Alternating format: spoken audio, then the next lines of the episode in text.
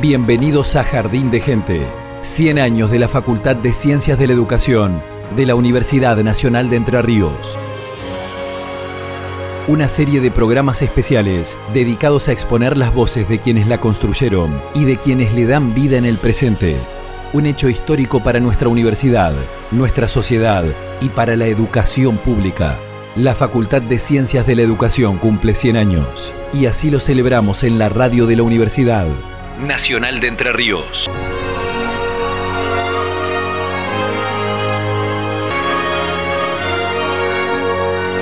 Bienvenidos a Jardín de Gente, el programa de la Facultad de Ciencias de la Educación de la Universidad Nacional de Entre Ríos, en esta segunda edición de este 2020, conmemorando los 100 años, el centenario de nuestra facultad, que fue creada el 8 de septiembre de 1920. Estamos junto a Pablo Russo, ya de celebración hace una semana exactamente, pero continuaremos con los testimonios de quienes han construido esta facultad y que hoy también son parte. ¿Cómo estás, Pablo? ¿Qué tal, Evangelina Ramallo? ¿Cómo estás? Muy bien, decía, ¿no? Seguimos de festejo. Seguimos de festejo porque resumir 100 años de historia en un solo programa, bueno, nos resultó imposible y tenemos un montonazo de voces para seguir compartiendo en el programa de hoy y, en los que vendrán durante este 2020 por el centenario de, la facultad. Con tantos protagonistas, ¿no? Y en, este sentido es que ya comenzamos a recorrer esas voces y nos remontamos a lo que fue el inicio del Centro de Estudiantes de la Facultad de Ciencias de la Educación, porque hubo una primera vez, una primera elección y una ganadora en ese momento. Al menos desde el regreso a la democracia de 1983, allí Sandra Ribabén fue de las, de las impulsoras de este primer centro de estudiantes. Y la escuchamos ahora. En principio teníamos que decir que veníamos de los tiempos más oscuros de la historia argentina, con la dictadura militar y todo lo que eso significó para nuestro país y nuestra región y para nuestra facultad en particular. Sandra Ribabén, primera presidenta del Centro de Estudiantes en Democracia. Y bueno, después en el 82 la guerra de Malvinas, que, que obviamente fue el punto crítico del gobierno militar, ¿no? y que permitió bueno, empezar a pensar con más firmeza en las aperturas, en otras cosas. La revista Inicios. Una de las experiencias más interesantes creo que, que tuvimos en ese momento fue animarnos a crear una revista. Creamos en el, en el 81, creamos la revista Inicios, nosotros recién este, empezábamos la facultad, creábamos la revista Inicios, obviamente absolutamente artesanal porque no existía ninguna tecnología. Fue una experiencia que nos permitió animarnos a pensar en voz alta. Era el inicio del inicio. Yo creo que el nombre lo dijo y lo expresa todo, porque iniciábamos una etapa. Por eso el nombre Inicios me parece que tiene una connotación especial en, en ese sentido. Tuvimos que vivir en realidad una época difícil porque valorábamos cada centímetro que se lograba conquistar. Todo lo que hacíamos lo hacíamos realmente por un trabajo de este grupo, de esta, de esta conjunción que nos permitía valorar valorarnos entre todos y, sacar eh, lo mejor de nosotros en cada una de las cosas que, que, hacíamos. Después de Malvinas. En el año 82, después de la guerra de Malvinas, en casi todo el país ya habían empezado los movimientos estudiantiles y la reconstitución de los centros de estudiantes y nosotros en ese momento, bueno, empezamos a conversar, empezamos a hacer reuniones de a poco, juntándonos de a poco, afuera de la facultad, porque adentro de la facultad no podíamos, no nos dejaban, eh, no estaba permitido tratando de conquistar a, la gente nueva que llegaba a la facultad. Nosotros en ese momento ya estábamos en segundo o tercer año y ya había gente nueva en la facultad, entonces había que ir a convencerlos y a decirles lo importante que era esto de participar y que no tuvieran miedo y que, vinieran a las reuniones. Y bueno, así de a poquito pudimos ir conquistando más gente a la discusión, a la discusión esta que era tan fundamental e importante en ese momento. ¿no? Nos reuníamos afuera un par de veces, nos sacaron corriendo de algunos locales. Eh, con amenazas de bombas, es decir, todavía estaba esto de, del miedo a, juntarse, del, no saber a quién se, tenía enfrente y de ver eh, los falcons estacionados por ahí. Eso todavía, todavía existía, obviamente. Las agrupaciones entonces. Y bueno, de todas esas reuniones que hicimos surgieron dos grandes agrupaciones. El movimiento universitario de participación estudiantil y la participación organizada. Participación organizada se encontraba vinculada a la franja morada, en realidad. Y, nosotros, Movimiento Universitario de Participación Estudiantil, éramos un grupo de gente que, bueno, veníamos de distintos lugares y que algunos de nosotros teníamos alguna participación en política y otros no la teníamos y veníamos, eh, realmente era un equipo bastante distinto en cuanto a su composición. Ahí había peronistas, había radicales, había partidarios, eh, en fin, éramos un grupo consolidado de mucha gente diversa. Llegan las elecciones. Finalmente las elecciones se desarrollaron, ahí sí logramos que las elecciones fueran adentro de la facultad, se desarrollaron ahí en Rivadavia 106, eh, ahí habíamos puesto las mesas y las urnas y eh, después se hizo el escrutinio de los votos en el aula C, en lo que era el aula C. Y bueno, el resultado de esa elección fue justamente que el, el movimiento universitario de participación estudiantil, que me llevaba a mí como presidenta y Aníbal Pereira como vicepresidente. Ganamos las elecciones y me transformé ahí en ese momento en la presidenta del primer centro de estudiantes de la Facultad de Ciencias de la Educación en Democracia. Fue un momento inolvidable, la verdad que fue un momento inolvidable, por el grupo de gente hermoso que conformábamos en ese momento el, el movimiento universitario de participación estudiantil y mucha de la gente con la cual seguimos viéndonos y que está en la facultad ahora. Ver los pasillos de la facultad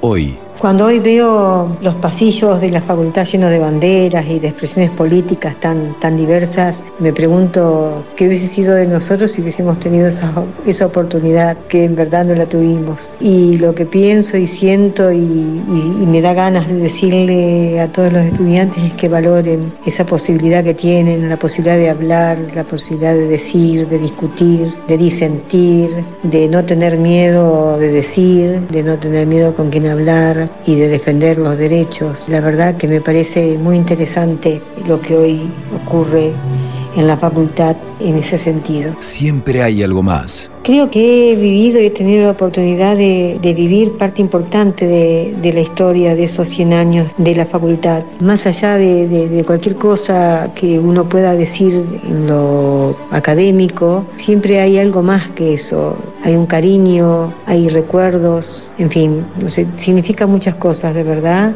Creo o siento que el trabajo que estoy haciendo en la universidad, desde la facultad, tiene que ver un poco con devolverle a la facultad todo eso que me me, dio durante todos esos años de formación. Así que estoy muy feliz de poder compartir este momento. Estás escuchando Jardín de Gente, el programa de la Facultad de Ciencias de la Educación.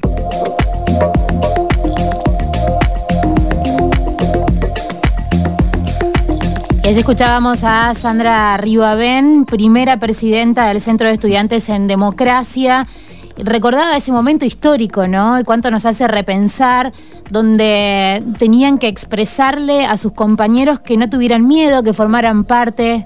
Eh, hoy, tan lejano a esto, afortunadamente, el centro de estudiantes vive otra actualidad. Qué importante es tener centros de estudiantes en, las facultades públicas, ¿no? que uno entre y vea las agrupaciones, este, que muchas veces son las primeras en recibir a, a quien ingresa a la facultad, ¿no? Con un volante, con, las galletitas ahí en la mesa. Eh, bueno, hasta el año pasado con, los mates también a disposición en el edificio ahí de, calle Buenos Aires.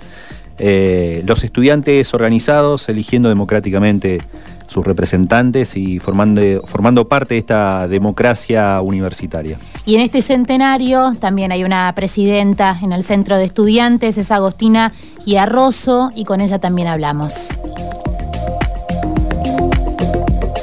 Hola, yo soy Agostina, soy presidenta del Centro de Estudiantes de la FCEDU. Agostina Giarroso actual presidenta del Centro de Estudiantes. Actualmente la conducción del centro es Redes, Red Diversa de Estudiantes. Surge Redes resurge en el año 2018 en un momento donde la educación pública estaba siendo muy golpeada por parte del gobierno nacional. Sus lineamientos. Como conducción del centro de estudiantes tenemos como principales lineamientos defender la universidad pública, defender nuestro derecho a permanecer en la universidad pública, no solamente a ingresar, sino a permanecer y egresarnos. Eh, nosotros decimos que tenemos derecho a transitar la universidad libremente, sin violencia sexista, sin violencia de cualquier otra índole. También decimos que tenemos derecho a acceder a becas, a que la cuestión económica no sea una cuestión para dejar la universidad. Por eso siempre estamos pidiendo más becas siempre pedimos como centro de estudiantes que el comedor tenga precios justos. También decimos que como estudiantes universitarios y universitarias tenemos derecho a, vivir bien, a transitar la, universidad de la, de la mejor manera. Por eso tenemos derecho también a la recreación, a la cultura, en fin. La virtualidad en pandemia. Este año la virtualidad nos ha llevado a tener otros problemas, otras demandas, otras dificultades y es ahí donde como centro de estudiantes hemos estado, hemos puesto ideas, hemos llevado proyectos al consejo directivo y también hemos estado en diálogo no solamente con los estudiantes y las estudiantes que son quienes hacen legítimo el centro, sino también con otros sectores, con las coordinaciones de carreras, con las autoridades, con los docentes, con otros centros de estudiantes. Nosotros y nosotras creemos que esa es la manera de, trabajar y de llegar a, a respuestas concretas. La articulación. Nosotros consideramos que en este contexto la mejor manera de trabajar es haciéndolo articuladamente, estando en diálogo con todos los sectores, que también los estudiantes y las estudiantes se organicen. Ese es nuestro rol como centro este año, estar un poco atendiendo las nuevas dificultades que trajo la virtualidad, pero también es seguir pensando cosas para mejorar la, la vía universitaria, para mejorar nuestros planes de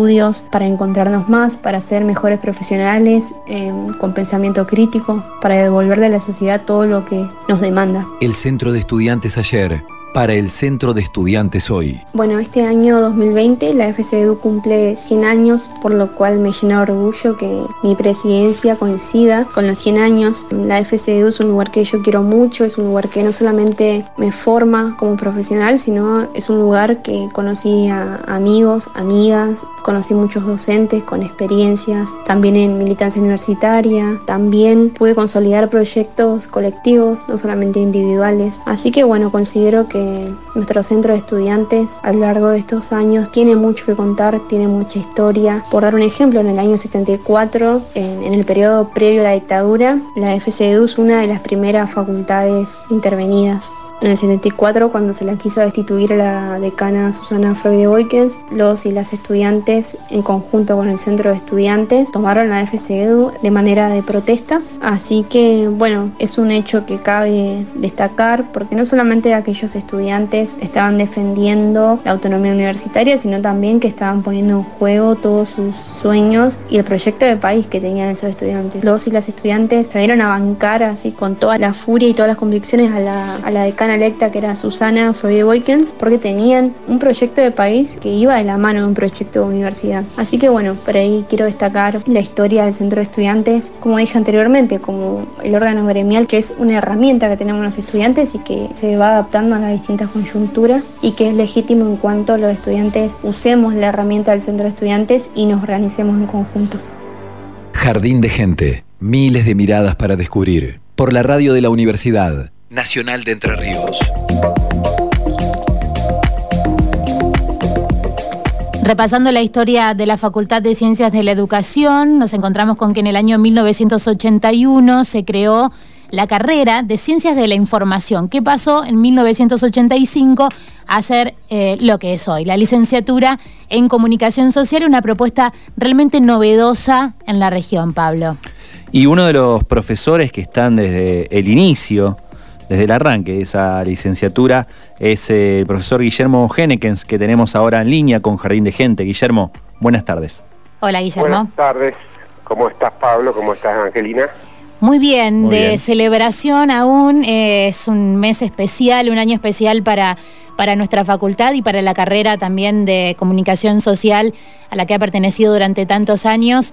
Eh, y esto, ¿no? ¿Qué, qué significó hasta acá ser parte de, del plantel docente de la carrera?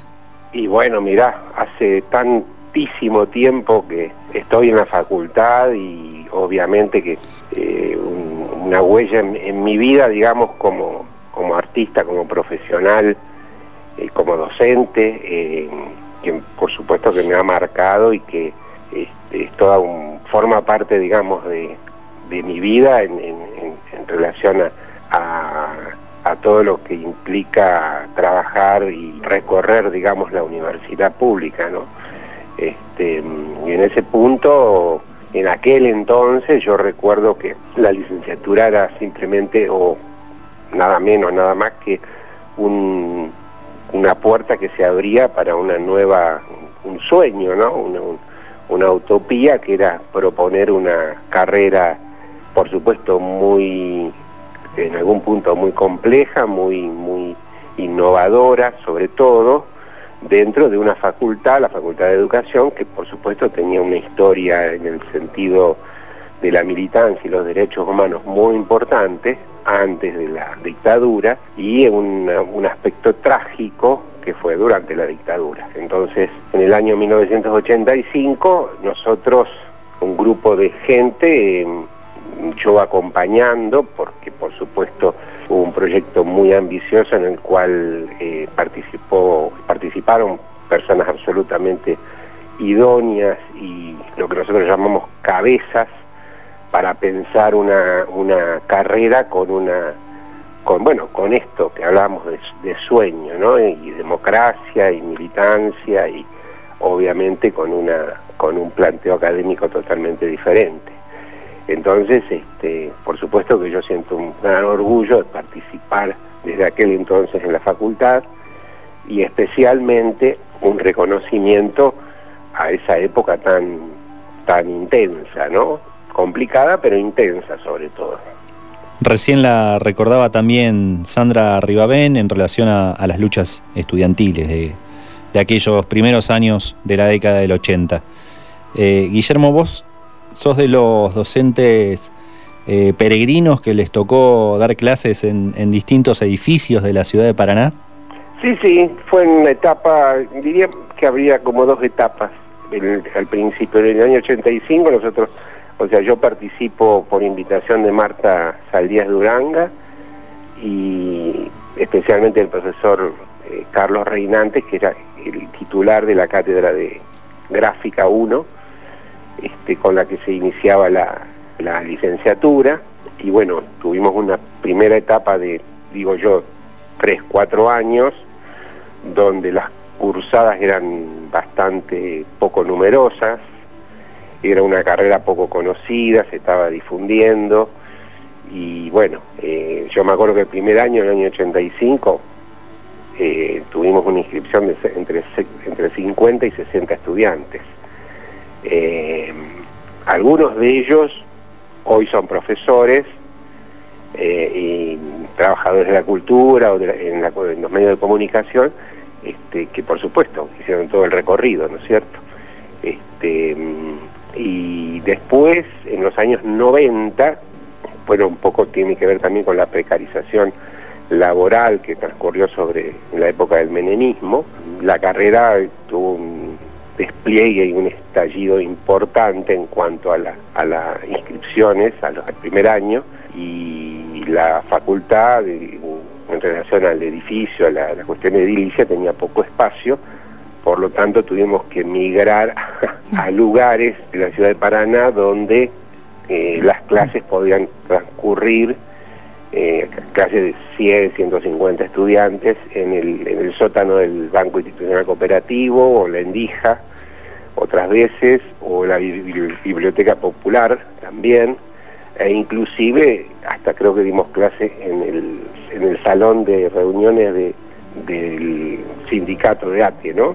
Entre otros lugares, yo no recuerdo muy bien ahora, pero sí, sí recuerdo de esos dos o tres lugares donde teníamos una, una clase, un teórico grande, digamos, multitudinario y después los prácticos que los desarrollábamos en distintos lugares. Inclusive en la Escuela de Artes Visuales, que en aquel entonces era una tecnicatura. Bueno, justamente, ¿no? Como, como artista, artista plástico, ser docente de una carrera como licenciatura en comunicación social, ¿cómo se sintió a lo largo de estos años y qué es lo que en todo caso hizo que pueda, imagino yo, estar cómodo en este rol?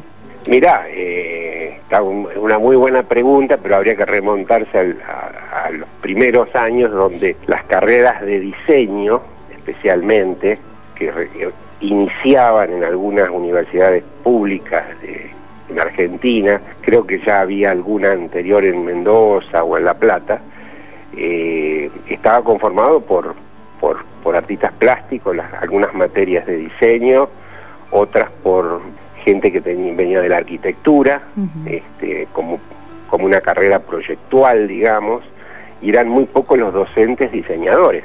Entonces, este, de hecho, el profesor que inicia la, cátedra de gráfica dentro de la licenciatura en comunicación era un arquitecto, Carlos Reinante, y el, el JTP, que era de la especialización en gráfica, era otro arquitecto que era Alfredo Stipech, ¿no? los dos de Santa Fe.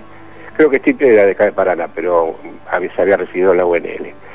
Y muchas veces este, cubrían otros lugares, yo humildemente participo, inicio como un ayudante y como un JTP, un jefe de trabajos prácticos, y mi carrera de artista visual, más una experiencia que yo había tenido en México, importante, en una editorial de textos, este, de textos secundarios, de textos primarios, eh, me sirvió como para poder este, trabajar un poco en, consonancia con esa, con esa mirada, un poco desde la arquitectura, un poco desde el diseño, un taller que no estaba del todo profesionalizado en aquel entonces, ¿no? De hecho, el taller de imagen estaba conducido por, cineastas o directores de cine o por fotógrafos, porque de alguna manera eran, era, digamos, innovar sobre una, un proyecto académico que era complejo y que de hecho eh, cuando se,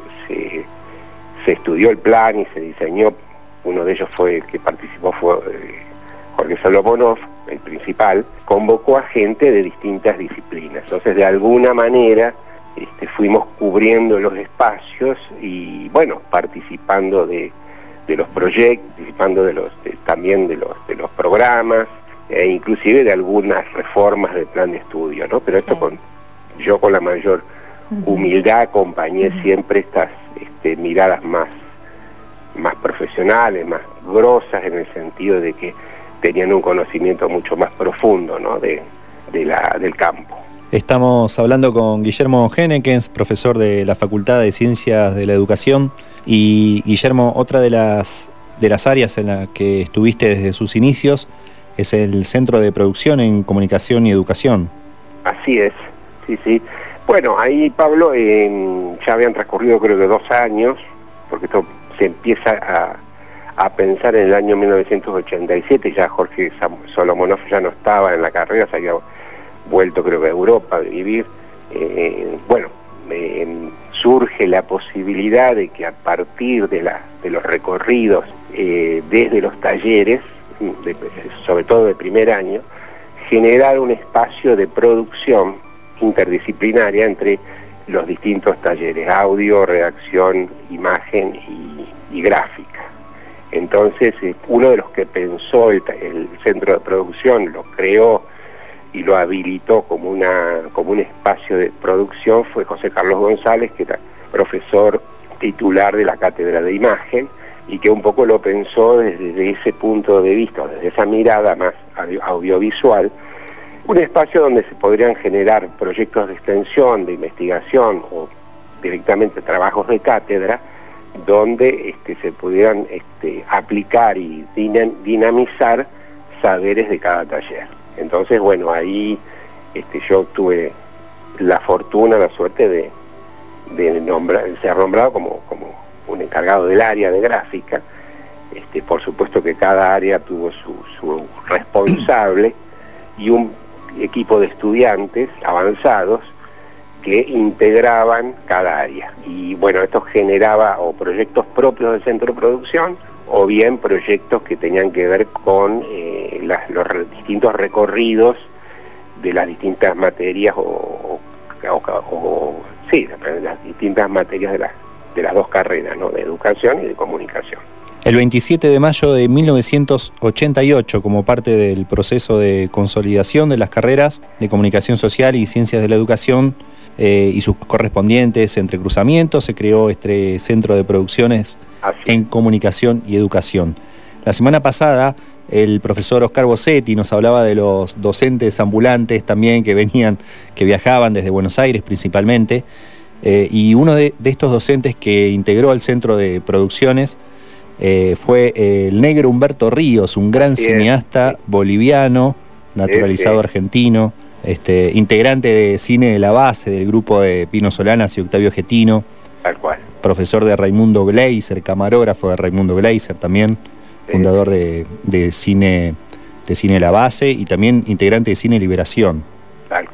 Fue. Este, el Negro Ríos, un gran cineasta que formó parte de este centro, de este centro de producciones. Impresionante la cantidad de personas que han pasado también por la facultad. Fíjate que cuando se, se define el centro de producción, vos bien marcaste la fecha del año 1988, lo primero que en ese momento ya eh, la decana era la profesora Marta Benedetto, ya Marta Saldías la decana Norma de Isadora había fallecido, ocupó el lugar Marta Benedetto, bueno, fue la que dio el, el, ok dio el, el, inicio del, más por supuesto pasado por el consejo directivo, eh, el inicio del centro de producción, lo primero que, que pensaron era una jornada de, digamos, de capacitación por parte de Octavio Yetino, que lo convocaron para que venga acá y se quedó aproximadamente un mes o un mes y medio donde trabajamos todos los integrantes del centro de producción en un proyecto que se llamó Por Todos los Medios, ¿no? que inicialmente era una revista, era un, programa de para pasar en la, en la televisión y un programa de radio. Entonces era un poco el puntapié inicial para poder trabajar eh, en equipos eh, disciplinares en un principio y después trabajar con, con una proyección más interdisciplinar. Entonces, el Negro Ríos viene después, le digo negro cariñosamente, ¿no? Humberto, este, que además era un gran documentalista. Él. Yo he visto documentales, un trabajo fantástico, más allá de su, de su compromiso y militancia. Este, pero antes, en el centro de producción, eh, el que trabajó en el área de imagen fue, que nosotros llamamos Conejo, este apellido López. El Conejo López, que dirige el Instituto de Cine de Santa Fe. el Instituto de Cine Municipal en la ciudad de Santa Fe. Exactamente, que es de Villaguay él. Mirá vos, ¿eh? Entrerriano, ¿eh? de Villaguay. Entrerriano, mira, yo era santafesino. Mirá vos, no, se lo han llevado.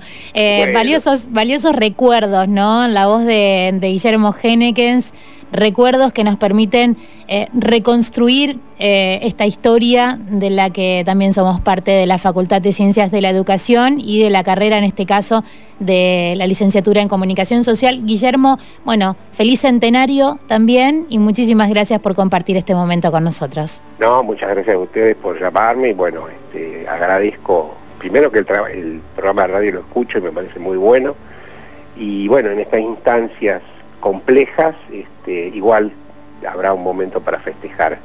Seguramente. Como siempre se festeja, ¿no? Un abrazo grande. Gracias. Abrazo, Guille. Chau, chau. Y es una tarde de lluvia, por eso suena agua de Café Tacuba.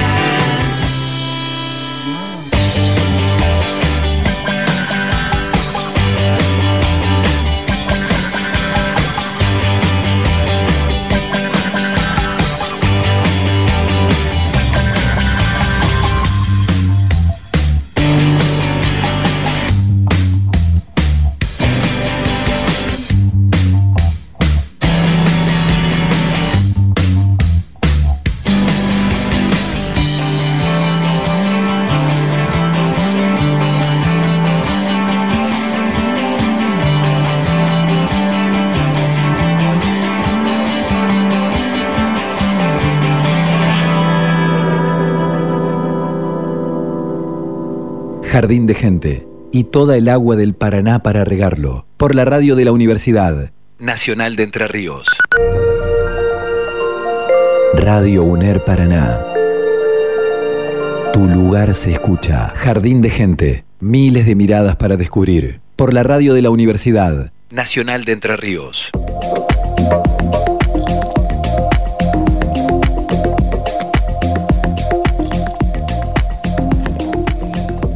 Y en este contexto de celebración del centenario de la Facultad de Ciencias de la Educación, es tiempo de hablar acerca de la política de comunicación comunitaria, que es bastante reciente en esta historia de 100 años. 16 años atrás nos tenemos que remontar, Pablo. Así es, el área de comunicación comunitaria de la facultad, así como hablamos recién del centro de producciones.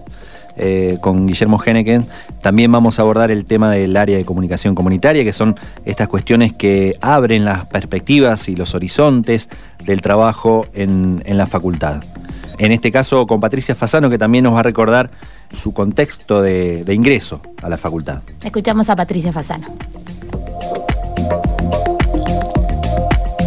Soy Patricia Fasano, llegué a la facultad en el año 1982, así que cursé los primeros dos años de la carrera de Ciencias de la Información en, los últimos dos años del proceso militar. Hasta que alguien llega. Eso significó una importante ausencia de textos en mi formación que cuestionaran el capitalismo, la hegemonía, etc. Pero, sin embargo, en tercer año, que ya era el primer año de democracia, tuve un profesor de Rosario, Mauricio Granval, que nos acercó los primeros textos sobre comunicación popular alternativa y comunitaria. Y entonces sucede. Ahí me interesé de manera definitiva por esta perspectiva de la comunicación. Luego dediqué a ese tema mi tesis de licenciatura y seguí trabajando en, investigación de temas relativos a la comunicación y a la, a la cultura popular. Y así fue que en plena crisis de 2001 llegué al Club de Abuelas de Barrio Belgrano, donde se estaba organizando un proyecto llamado Nietito Fuerte que necesitaba una parte de comunicación. Además ellos querían armar una radio comunitaria. Entonces empecé a buscar en la facultad a quienes podía interesarles un trabajo de comunicación de ese tipo y ahí fue que nos conocimos con Gretel Ramírez, que era egresada y había trabajado en la primera experiencia de radio comunitaria del barrio Gaucho Rivero, que después se convirtió en la radio Doña Munda, y las que entonces eran estudiantes, Claudia Medvesic, Irene Roquel, Pilar Espósito y Marianela Morzán, interesadas por distintas razones en ese tipo de procesos comunicacionales. Armamos un grupo y empezamos a trabajar de manera informal en el Club de Abuelas y después nos llegó un pedido de la gente de la radio Doña Munda que habían vuelto a organizar si querían que las acompañáramos con talleres de capacitación y fortalecimiento. Una nueva etapa. En la facultad, en 2002, había ganado las elecciones de María Laura Méndez. Yo había participado activamente en ese proceso eleccionario como consejera graduada, así que estaba muy cerca de la gestión y en el 2004 se nos ocurrió la idea de proponer la creación de un espacio dentro de la facultad para trabajar específicamente la formación y el trabajo extensionista en comunicación comunitaria.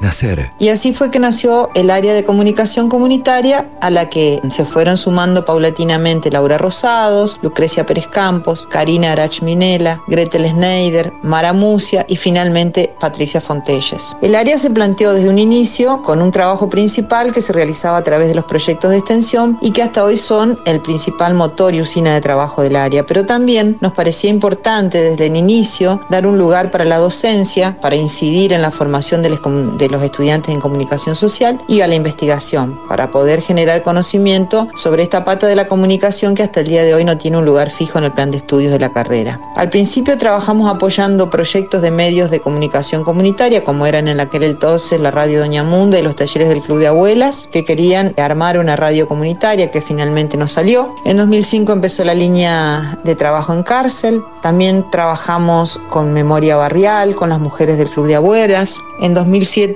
empezamos a trabajar con organizaciones sociales, ahí empezamos eh, el trabajo asociativo con barriletes, también con mujeres tramando y ecurbano. Luego en la línea de trabajo con medios fue derivándose un trabajo de sensibilización con estudiantes, sobre todo de escuelas secundarias, que terminó siendo el tramando medios, que hoy día ya no pertenece al área de comunicación comunitaria. También se implementó la línea de comunicación comunitaria y género, donde se trabajó con distintos colectivos de mujeres. Y la última línea de trabajo incorporada fue la de soberanía alimentaria en la que nos asociamos con gente de agricultura familiar y del INTA en Santa Fe y luego en Paraná, para trabajar con productoras y productores rurales en lo que es la comunicación comunitaria. Ahora el último trabajo que incorporamos fue el acercamiento a la red con la red de radios comunitarias de Entre Ríos, con la que estamos armando un proyecto de trabajo conjunto. A la editorial. En 2008 nos dieron el premio presidencial a la educación solidaria por nuestro proyecto de trabajo y con ese dinero editamos un libro con nuestras experiencias y ahora está en la editorial de la Nuestro próximo libro, resultado del proyecto de investigación que junto a otro, a otro libro que también está mucho más editado ya y que es un libro más bien de técnicas para la intervención social, ambos resultados del proyecto de investigación y que saldrán el año que viene. Desde 2010 participamos todos los años en la currícula de comunicación social con una materia optativa, problemas contemporáneos de la comunicación, en cuarto año de la carrera. En resumen, nosotras somos un equipo de nueve docentes y un grupo grande de estudiantes que participan en los distintos proyectos de manera alternada. También nos asociamos con docentes de otras cátedras de comunicación social en distintos proyectos y también con estudiantes y profesionales de otras disciplinas sociales. El objetivo del área ha sido siempre y va a seguir siendo contribuir a desarrollar la comunicación comunitaria en la región, tanto a través de la extensión como de la docencia y la investigación. Y en ese sentido somos una experiencia pionera en esto que ahora se popularizó más y se llama la integralidad de las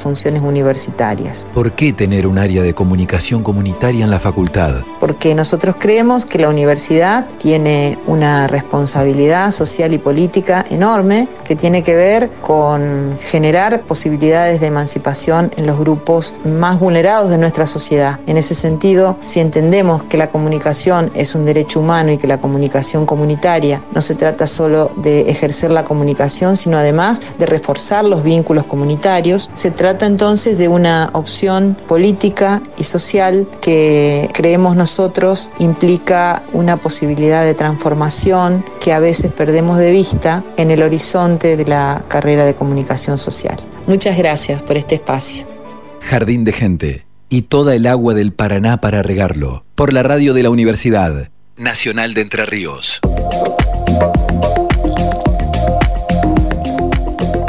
Así nació, así se formó y así trabaja el área de comunicación comunitaria de la Facultad de Ciencias de la Educación. Interesante historia. Era Patricia Fasano que en su relato también recordaba a Claudia Medvesic, quien falleció en agosto del 2017, hace poquito más de tres años, y que fue también trabajadora de, de esta radio de la Universidad Nacional de Entre Ríos. Ella había hecho su tesis relacionando memoria y derechos humanos, Los rumores del silencio, que había sido premiada en 2009 en el Centro Cultural de la Memoria Haroldo Conti. Y continuamos con este tema.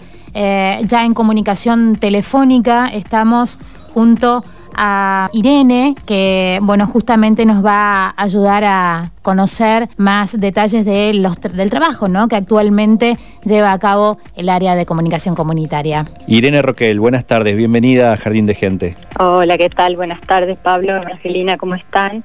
Muy bien, eh, en este centenario de la facultad, construyendo, reconstruyendo lo que ha sido parte hasta ahora de nuestra, de nuestra facultad y, y con las voces de sus protagonistas, en este caso con vos Irene, para bueno, saber de la actualidad del área de comunicación comunitaria de la FACU. Contanos. Bueno, primero me gustaría aprovechar que, ustedes hicieron mención al inicio, agradecerles que hayan traído a, la memoria de la facultad a Claudia, nuestra compañera, querida compañera, eh, sin la cual, bueno, también el área eh, ha sufrido una, una, una gran pérdida y ha habido modificada también en una de las líneas en la que ella trabajaba incansablemente, que era la línea de memoria y también, bueno, contarle que es un día de emociones, quizá en, en este lugar, hablando con ustedes, tendría que estar Patricia Fastano, coordinadora del área de comunicación comunitaria, pero en este momento, hace un, ratito nada más, estaban en la defensa de la tesis doctoral de otra compañera también del área, de Schneider, que es una de las eh, iniciadoras de la línea de comunicación comunitaria en contexto de encierro, porque ella dirigió su tesis, Patricia dirigió su tesis, y bueno, acaban de recibir eh, la gran noticia emocionante para todo el equipo del área y también creo que es un orgullo también para la facultad de que Gretel eh, salió muy bien en la defensa de la tesis y es doctora en ciencias sociales también de esta universidad, así que bueno, estábamos en medio de todas estas emociones y, contarles que, bueno, esto es, eh, es un trabajo en equipo, como Patricia lo dijo en ese resumen, que logró sintetizar gran parte, digamos, de lo que hemos venido haciendo en esta, como vos decías, Evangelina, corta historia en relación a los años que tiene la facultad, pero muy intensa. Eh, ha sido y sigue siendo un trabajo muy intenso, sobre todo porque es en constante articulación con, con otros actores y sectores de la sociedad y eso implica de distintos tiempos, eh, distintos procesos, eh, que quizás no son lo que estamos acostumbrados eh, en la academia y que implican bueno un constante ida y vuelta también con, con la realidad no con eh, lo que sucede en el día a día en el afuera en distintos sectores en distintos grupos sociales y en distintos contextos. Y bueno a mí me ha tocado el gusto de trabajar desde los inicios en el área de comunicación comunitaria como decía Patri en un objetivo institucional que tiene que ver y, eh, sigue siendo impulsar este desarrollo de la comunicación comunitaria desde distintas eh, instancias y en las distintas funciones de la, de la universidad. Eh, y yo, bueno, vengo participando desde los inicios y también en, distintas líneas. Me, formé inicialmente como, como todavía como estudiante con Laura Rosado, que tampoco está ya porque se ha jubilado la facultad, pero vinculada sobre todo al trabajo con juventudes y violencia en los noviazgos, que fue una de las líneas que se integró también al inicio del, trabajo del área. Y luego ya pude formar parte también como docente eh, del sostenimiento de otras líneas, como las de radio comunitaria y memoria barrial, desde los inicios. Así que, bueno, eh, fundamentalmente seguimos trabajando en eso y cada vez eh, sobre todo con más estudiantes interesados, ¿no? porque se va abriendo en la facultad ese campo, esa posibilidad también a través de la materia de problemas contemporáneos de la comunicación que sostenemos desde hace varios años eh, la cátedra, así que en ese, en ese vínculo, en ese constante establecimiento de diálogos entre el interior de la facultad, de la formación, entre, entre los estudiantes, los y las estudiantes que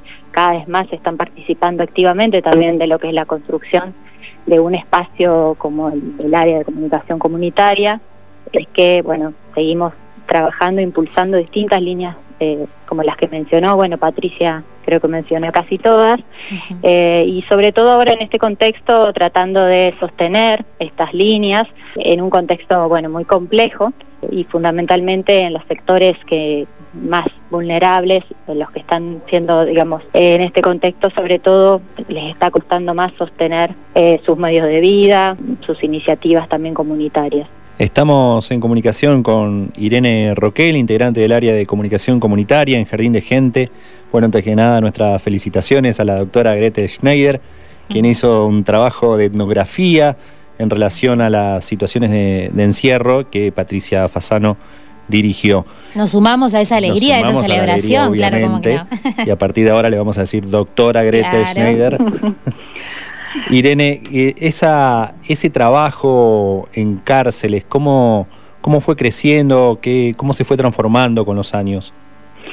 Bueno, eh, justamente Gretel y Lucrecia Pérez Campos fueron las que inicialmente, digamos, plantearon la, la idea de trabajar desde la comunicación comunitaria en una instancia eh, de taller, bueno, con modalidad de taller, que es básicamente la metodología con la que nosotros trabajamos desde las distintas líneas del trabajo en terreno, que llamamos, eh, que como decía Patricia, inician siempre desde formato de proyecto de extensión, mayormente por la lógica del sistema universitario, pero bueno, ellas fueron las que desde 2005, a partir de la identificación de un espacio que existía por fuera de, la facultad, era, impulsado desde la municipalidad, de un espacio teatral en la unidad pedonal número uno, eh, identificaron esta, esta posibilidad de establecer un, o de proponer un espacio de habilitación de otros modos de comunicación, eh, de expresión y de creatividad, y bueno, a partir de allí se fueron diseñando distintas estrategias para generar en los distintos espacios año a año ese lugar, ¿no? Ese lugar para que los privados de la libertad y las mujeres que se encuentran también, porque eso se tomó posteriormente el trabajo en la unidad penal número 6 de la ciudad de Paraná, pudieran encontrar un espacio para pensar juntas, para dialogar, para generar propuestas y alternativas, producción también de, desde las distintas opciones de la comunicación, distintos formatos y lenguajes para bueno establecer contactos con el afuera, que es algo fundamental de lo que también recuperan quienes están privados de su libertad, pero fundamentalmente para generar otro tipo de vínculo y de significaciones eh, respecto de lo que es eh, estar preso pero no ser preso. Y mm, más allá de, ese ámbito en particular, obviamente en otros también han trabajado, lo decía Patricia, ¿no? Cómo el área de comunicación comunitaria permite llevar a cabo todo lo que se considera como la responsabilidad social y política de una universidad, ¿no? Sí, justamente, bueno, nuestra nuestra intencionalidad tiene que ver con poder articular esto que les decía, un diálogo de la universidad con distintos sectores, pero fundamentalmente a partir de los propios sentidos que estos sectores dan a su propia realidad, a sus propios modos de comunicar, a sus propios modos de comunicarse y eh, sobre todo a poder disputar eh, esos sentidos que eh, a través de, en muchos casos, también de los medios más masivos, hegemónicos de comunicación, hablan de estos sectores y que pueden disputar ¿no? estos modos de ser nombrados que sus propios procesos de vida y desde este lugar es bueno nuestro aporte o el aporte de la universidad creemos que tiene que ver o que debería tener que ver con fortalecer esta esta dimensión y este componente comunitario también que tienen todos los grupos, las organizaciones sociales, pero también los grupos de jóvenes, los grupos de adultos mayores, las asociaciones vecinales, los pequeños productores, ¿no? Y bueno, sigue siendo la prioridad los sectores más castigados de nuestra sociedad eh, para el área con quienes, bueno, eh, establecemos este tipo de de actividades, de iniciativas, pero fundamentalmente, bueno, que puedan significar y renombrar su vida cotidiana, ¿no? Para poder ejercer mejor su ciudadanía. Irene, ¿de qué manera viene trabajando el área de comunicación comunitaria en este contexto de pandemia? Y bueno, como les decía, fundamentalmente em, a través de la, lo que ha sido las líneas que ha habilitado, digamos, la, universidad también para, para sostener estos procesos. En principio, em, en algunos casos lo hemos hecho a través de las acciones de extensión de emergencias, convocatorias sobre todo, para sostener institucionalmente y poder tener algunos recursos para poder desarrollar distintas acciones. En el caso de la línea de comunicación comunitaria en contexto de encierro, iniciamos así un proceso de una edición y publicación de una revista para las unidades penales, que en principio era para las unidades penales, donde llevamos adelante actividades que este año empezábamos justo a, proyectar lo que era el año de, talleres eh, de comunicación y de teatro y bueno, esta nos encontró esta esta emergencia, bueno, teniendo que pensar una alternativa, sobre todo en un contexto muy complejo, donde además del aislamiento que ya producto del, propio encierro ¿no? institucional, se le sumaba el aislamiento de, las visitas, de las familias, de la posibilidad de estar en contacto con eh, algunos otros actores y, e instituciones que funcionan dentro de las unidades penales y que ofrecen alternativas también formativas o de recreación y bueno, entonces la, alternativa que encontramos fue eh, generar una publicación donde a partir de distintas producciones y de convocar también, que siempre agradecemos y creo que Patricia lo mencionaba, a otros eh, actores, artistas, profesionales que se suman a las iniciativas que desarrollamos desde el área, en este caso a participar en la producción de piezas para la revista. Y eh, bueno, desde marzo que estamos eh, trabajando en ese proyecto y distribuyendo las publicaciones de la Chamullo Palomita, que es el nombre que tiene la, la publicación gráfica, en las unidades penales y les decía también del interior de la provincia porque a raíz de, la demanda y de la necesidad que también identificaban las, sobre todo las referentes educativas de las unidades penales que son con quienes nosotros hacemos el, el nexo para poder llevar adelante las actividades, los proyectos desde la facultad en las unidades penales, fue que nos pidieron que también era interesante poder llevarlo a, a otras unidades penales de la provincia. Y bueno, eh, esta es una de las líneas, otra de las líneas tiene que ver con soberanía alimentaria y comunicación comunitaria que también se vienen llevando adelante, apoyatura sobre todo para lo que es eh, la difusión y distribución de ventas de productos eh, locales en la ciudad de Santa Fe. Ahora recientemente está trabajando en María Grande, acá en Entre Ríos, la apoyatura de emprendedores y productores que, bueno, sobre todo ahora en este contexto, están también pensando alternativas para poder comercializar eh, y subsistir en este contexto de pandemia. Muy bien, bueno, la verdad, eh, necesitamos otro programa como el del año pasado para hablar de, comunicación comunitaria específicamente. Ahora estamos en este repaso de las distintas áreas y... Eh, personas que componen nuestra facultad. Hemos llegado ya prácticamente al final, así que te agradecemos muchísimo por esta comunicación y obviamente que estamos en contacto, Irene. Bueno, muchas gracias. Sí, seguramente quedó mucho por decir, así que cuando quieran estamos por acá. Obviamente, para eso estamos en Jardín de Gente, el programa obviamente de la Facultad de Ciencias de la Educación. Muchísimas gracias. Un abrazo. Por favor, gracias a ustedes. Y así hemos llegado al final de este programa, pero el martes nos vamos a reencontrar, nos ha quedado pendiente y vamos a dedicar con muchísimo amor el próximo programa a los PAIS. Al personal administrativo y de servicios. Y también vamos a estar hablando de Tramando Medios, otra gran iniciativa de la Facultad de Ciencias de la Educación de la UNER. Eh, es todo esto el martes que viene a las 14, obviamente, por Radio UNER. Hicimos este programa, bueno, acá estamos Evangelina Ramallo y Pablo Russo, pero ahí detrás del vidrio Franco Bravo en la operación, eh, Pablo el Perro Morelli en la coordinación, Juan Strotman, Cielo Alzamendi, Agustina Bergomás y Flor Ordiz también en la producción, en el trabajo en redes. Somos un gran equipo en este, el programa institucional de la Facultad de Ciencias de la Educación. Seguimos en redes sociales, Jardín de Gente 100.3 y los esperamos el martes a las 14 por este mismo dial.